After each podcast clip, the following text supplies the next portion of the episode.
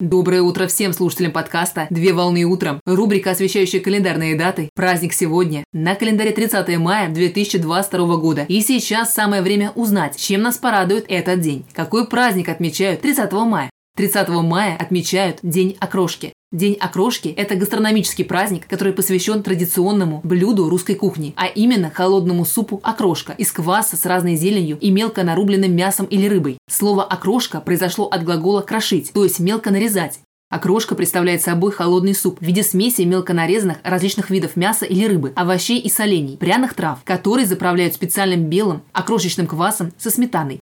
Мясо для окрошки используется отварное или жареное, разных сортов, что обусловлено тем, что изначально в окрошку добавлялись различные остатки мяса от приготовления различных блюд, а также часто в качестве замены мяса используется вареная колбаса. Рыба для окрошки выбирается с нейтральным мясом, например, осетровой. При этом рыба недолго отваривается и нарезается кубиками. В классическом рецепте окрошки подразумевается использование кваса в качестве жидкой основы, но в современное время для основы используют минеральную воду, кефир, соки из овощной смеси и другие варианты.